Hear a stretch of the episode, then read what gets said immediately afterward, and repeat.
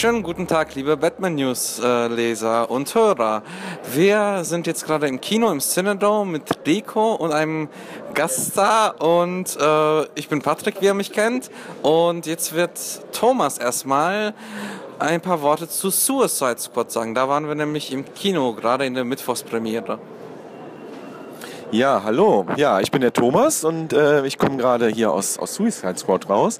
Ähm, wer mich nicht kennt, ähm, ich habe vor kurzer Zeit den Flimmerkiste Podcast angefangen mit der lieben Claudi.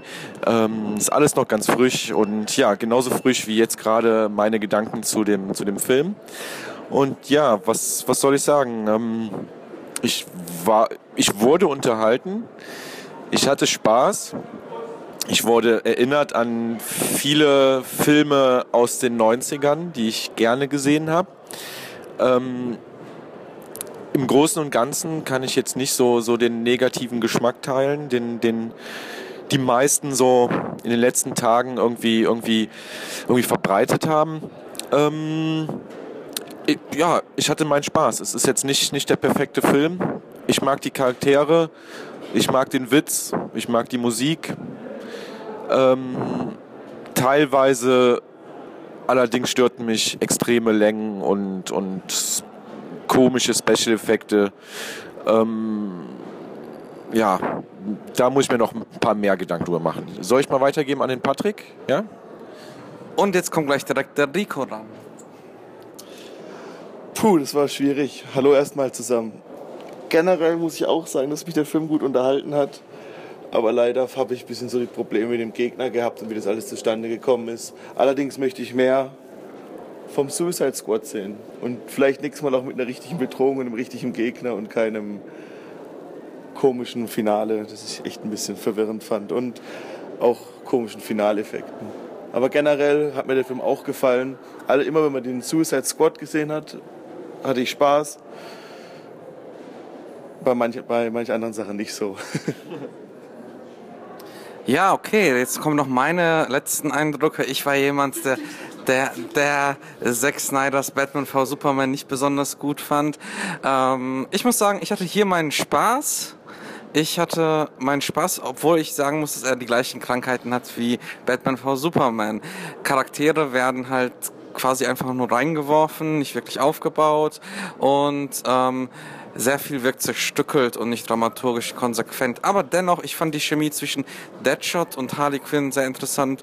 Äh, Jared Leto fand ich als Joker nicht gut. Äh, das war ein Typ, der halt in Berghain mit den Tattoos äh, äh, irgendwie bedrohlich wirkt, aber nicht auf mich. Ich fand es auch immer lächerlich, dass immer am Ende einer Szene das Lachen kommt. Das war mir ein bisschen zu, zu einfach, zu, zu on the. Aber hey, ich, ich mochte ähm, manche Musikeinlagen.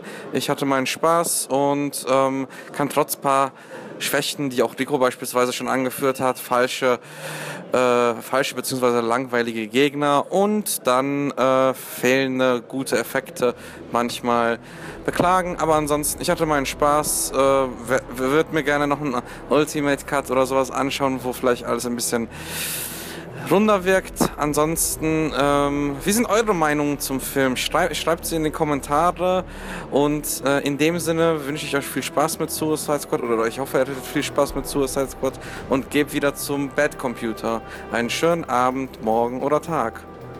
Ja, vielen Dank an Patrick, Rico und Thomas für diesen kurzen Ersteindruck. Natürlich steht auch wieder eine ausführliche Filmbesprechung an und zwar im nächsten Badcast. Da wird es bestimmt einiges zu besprechen geben. Und bis dahin wünsche ich euch viel Spaß im Kino und gute Unterhaltung mit der Suicide Squad. Wir hören uns. Bis dahin.